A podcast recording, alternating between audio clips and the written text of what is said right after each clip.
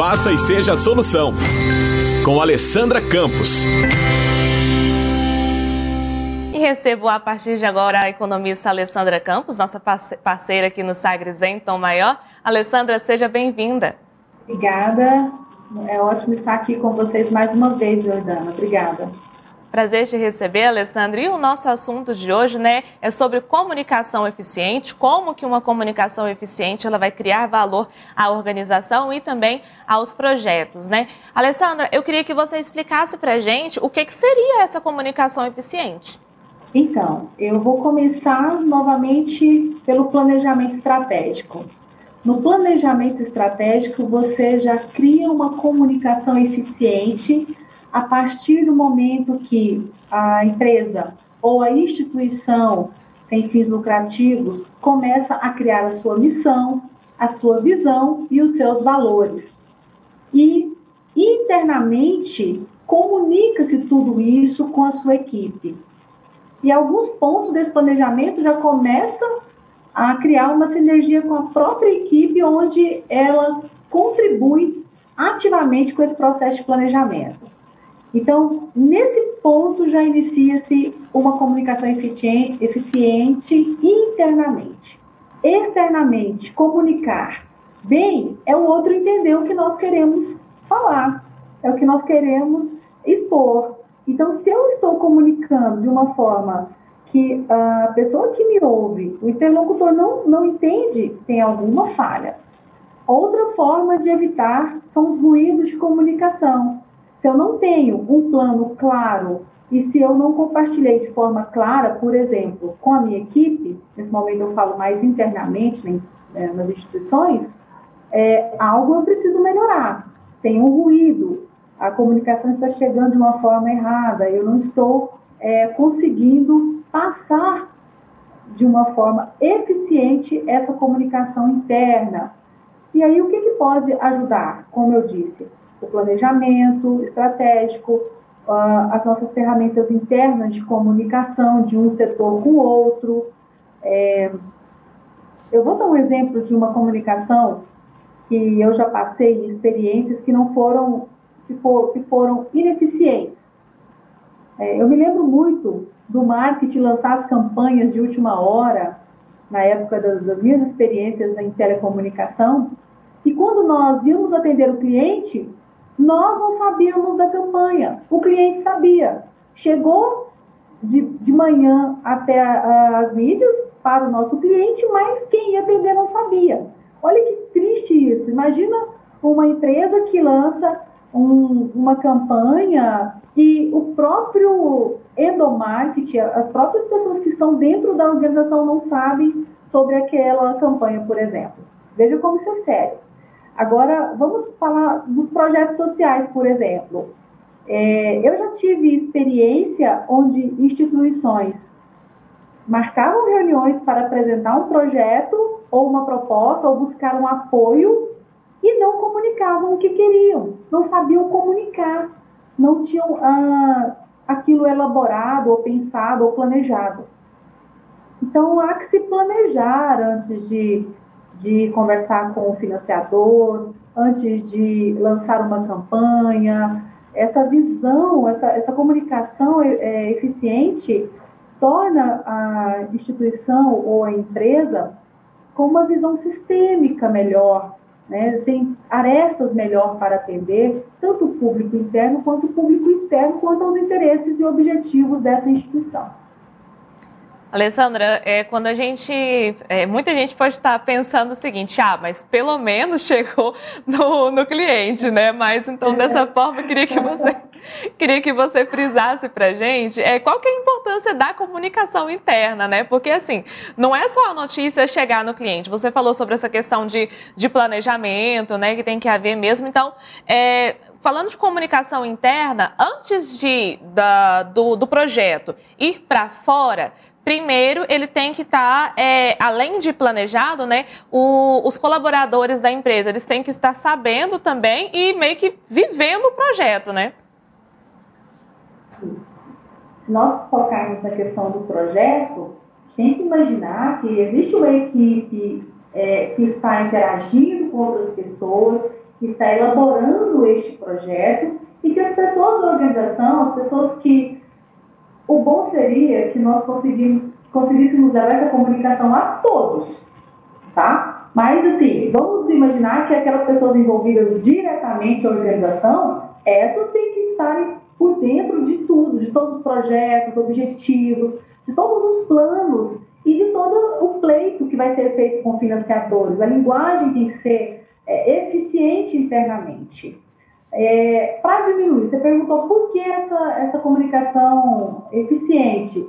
A gente, nós podemos utilizar e pensar nessa comunicação de forma a diminuir uh, erros, minimizar riscos, ter recursos é, utilizados de uma forma mais otimizada, eficiente. Essa comunicação, ela faz com que a organização esteja de fato organizada. Ela é, consegue interagir uma área com a outra e isso não é algo tão simples. É preciso utilizar ferramentas, às vezes softwares, ou mesmo reuniões. Eu estou falando de, às vezes, organizações pequenas, bem pequenas, outras ah, mais é, amplas, né, com, com, com projetos, com áreas mais bem definidas.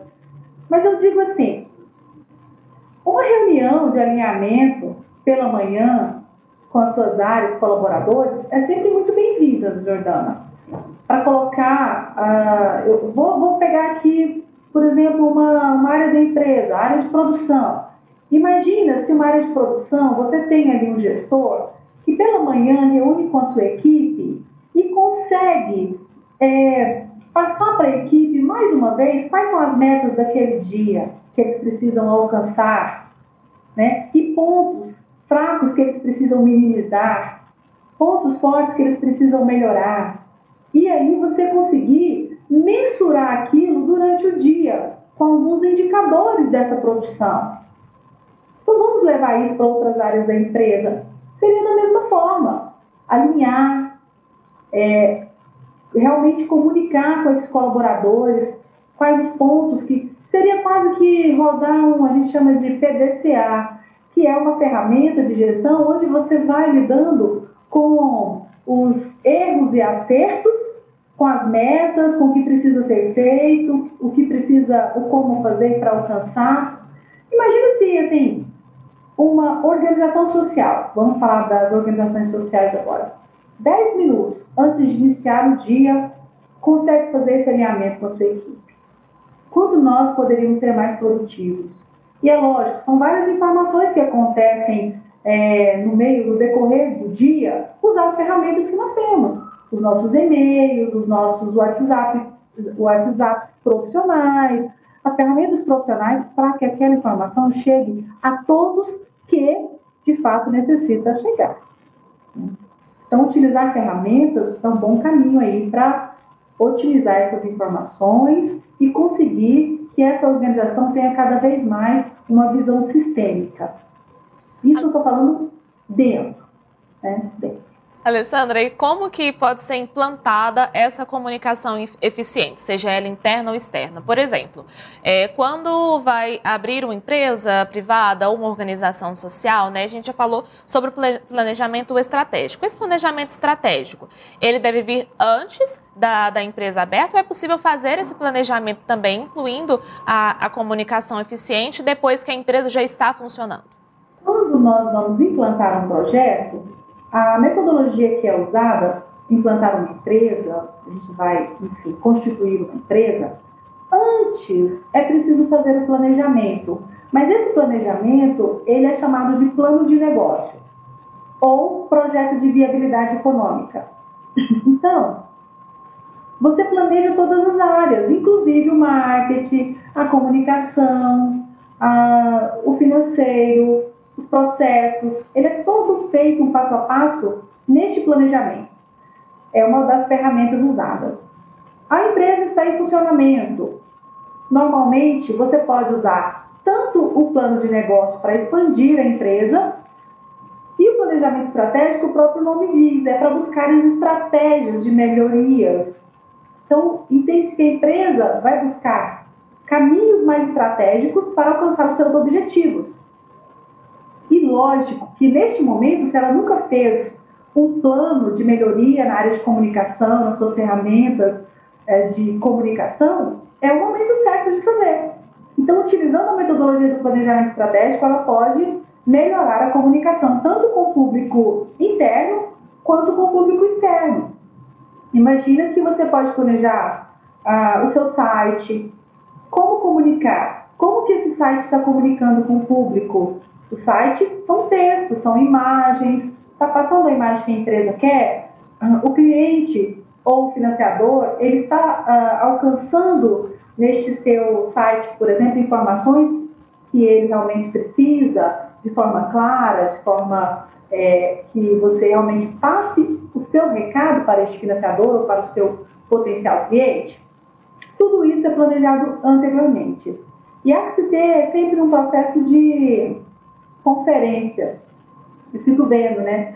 É, eu, às vezes, elaboro um projeto, leio uma vez, acho várias informações que eu melhoro nesse decorrer desse, dessas conferências, enfim. A gente tem que ter sempre esse, esse time de olhar para tudo e tentar melhorar sempre o que você está vendo por cento, buscar rever, buscar ler. As pessoas têm muita dificuldade em ler. Às vezes seja, chega um informativo importante, mas hoje com, com essa chuva de, de várias notícias e, e tantas informações que recebemos no dia a dia, e às vezes nós não estamos priorizando aquilo que de fato é importante para a nossa empresa, é importante para a organização. Então também tem que ter aí um, uma forma de priorizar. Cada um em cada área buscar priorizar o que é uma informação importante e aquilo que de fato não é tão importante, que, que não é uma prioridade, por exemplo, ou que não é da própria empresa, enfim.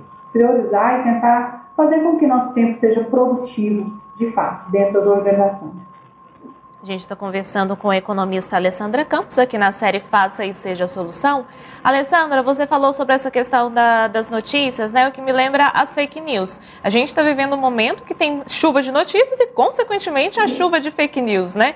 Então, de que maneira que as fake news elas podem causar um prejuízo ou podem afetar a comunicação interna e externa das empresas e das organizações sociais? Então, é, Jordana, é preciso ter discernimento. Se você recebe uma notícia, você não deve ir passando aquela notícia para frente, compartilhando. Eu diria até mais. Eu, eu, você recebe uma notícia que, mesmo é uma notícia que vai trazer um mal-estar nas pessoas, e aquilo você não tem nenhum poder de ação sobre aquilo, de mudança, e você começa a compartilhar tragédias, por exemplo, coisas negativas, isso não vai trazer melhoria para ninguém, não vai trazer benefício para ninguém. Então, eu acho que nesse momento nós temos que ser atores de barrar esse tipo de informação, as fakes, as notícias que já não nos cabe fazer nenhuma interferência, né? A não ser que seja uma interferência de fato válida. Mas não simplesmente por ficar passando notícias ruins ou notícias trágicas uns para os outros. Acho que a gente tem que ser, nós temos que ser atores de de é, notícias também boas e otimistas e fazer com que as pessoas é, tenham estímulo e motivação para as coisas boas. Nós conseguimos fazer isso, nós já estamos ajudando muito a sociedade. Então é ter esse discernimento, de sempre tomar cuidado e se você quiser passar a informação para frente, vá ver a fonte de fato. Porque realmente nós estamos aí recebendo várias informações o tempo todo e boa parte delas é, são fake news, outra parte delas são pessoas querendo ter acesso aos nossos meios de comunicação para utilizar de alguma forma aquilo indevidamente. A gente tem que tomar muito cuidado com, com o que chega até nós hoje, porque é, essas informações têm acesso muito livre, livres, né, sobre os nossos telefones, os nossos WhatsApp, os nossos e-mails, enfim. Vem a lei de é, uso de dados pessoais né, que, que vem para tratar deste tipo de, de limitação, para que nem todas as informações cheguem até nós sem que nós realmente possamos é, fornecer esses dados e autorizar que essas comunicações cheguem a nós de forma indevida. Então, nós temos, daqui a pouco, nós vamos estar aí precisando, todas as empresas e organizações implantarem essa lei né, de uso de dados de pessoa física e regulamentando todas essas utilizações desses dados, e isso vai evitar, eu acredito, é, é diminuir esse, esse tipo de fluxo de informações que chega o tempo todo nos nossos telefones, nos nossos e-mails, sem as nossas autorizações. LGPD, a lei.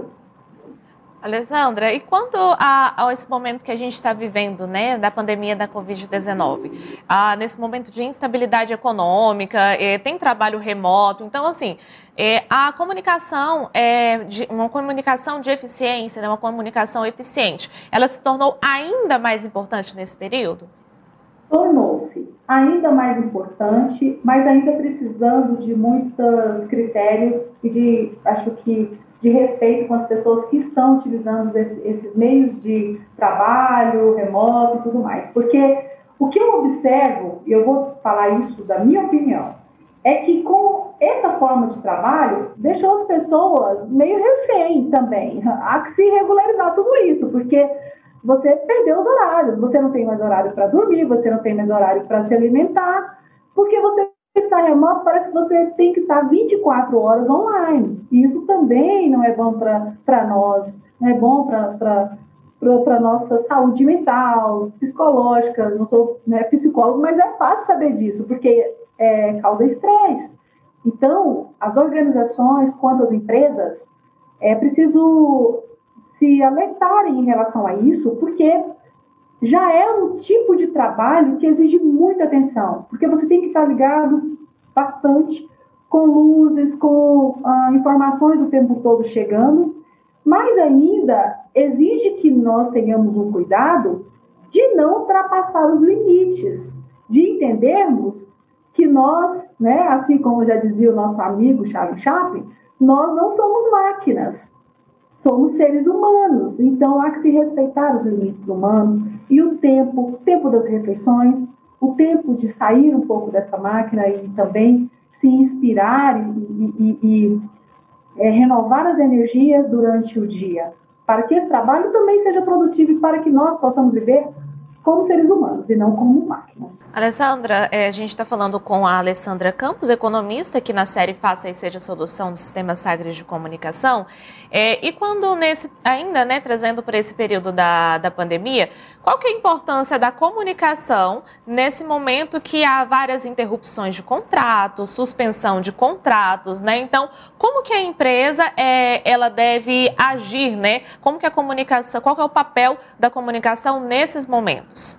É, eu não sei se entendi bem a sua pergunta, mas neste olhar, eu vou, vou responder da forma que eu compreendi aqui.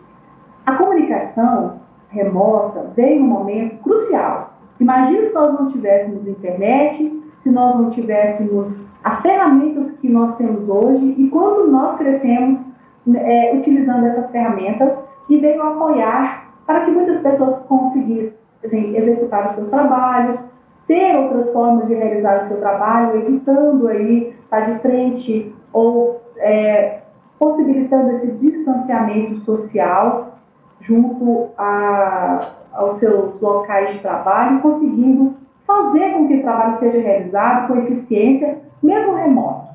Então, essa comunicação, todas essas ferramentas vieram para somar tudo isso. E, lógico, quando a gente fala dos contratos e das perdas e dessa, uh, esse exército de desempregados que hoje uh, estão no nosso país, a gente pensa assim que essa ferramenta tenha que apoiar neste processo, que as empresas possam utilizá-las. E, e sim, teve empresas que na pandemia conseguiram aumentar as suas vendas, se tornaram perenes eh, quando a pandemia, né? Estou aqui falando como se nós não estivéssemos vivendo uma segunda fase dessa pandemia e de repente com muito mais força. Mas nessa segunda fase, também as empresas estão utilizando muitas ferramentas uh, remotas e o marketing digital para se comunicar, para fazer as suas vendas, para se tornarem PMs do mercado, alcançando os seus clientes. E para isso, Jordana, essa ferramenta é fantástica. Por quê? Porque ela possibilita manter as pessoas nos seus postos de trabalho, ela possibilita que as empresas façam suas vendas, mesmo com todo este cenário atípico e com as dificuldades.